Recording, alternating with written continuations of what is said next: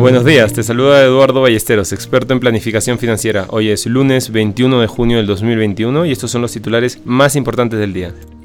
En el plano local tuvimos un cierre con tendencia bajista, previo a la presentación del reporte de inflación por parte del BCR. El índice selectivo registró un nuevo descenso de 0.32 y el índice general un retroceso de 0.64. Del reporte podemos destacar que el Perú recuperó su nivel prepandemia en diciembre del 2020, hasta que esta evolución se vio interrumpida en febrero debido a la cuarentena focalizada. Y en abril, la actividad económica del Perú permaneció un 5% por debajo del nivel previo a la crisis.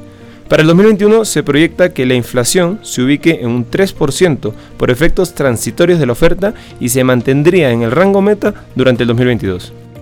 Mientras tanto, en el plano internacional, los futuros de Wall Street subieron después de que los comentarios de la Reserva Federal la semana pasada llevaran al Dow Jones y al S&P a su mayor caída semanal en meses. Las acciones europeas apenas tuvieron variación tras una caída de las acciones bancarias y mineras.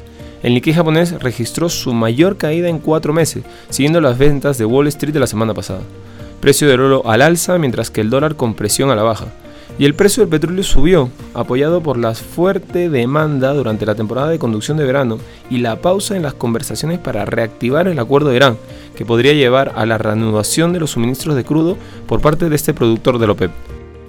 Por otro lado, la volatilidad en el mercado de las criptomonedas no muestra signo de disminuir. El Bitcoin ha bajado un 7.7% hasta los 32.643 dólares, continuado con la venta que se produjo tras el sorprendente giro de la Fed el pasado miércoles.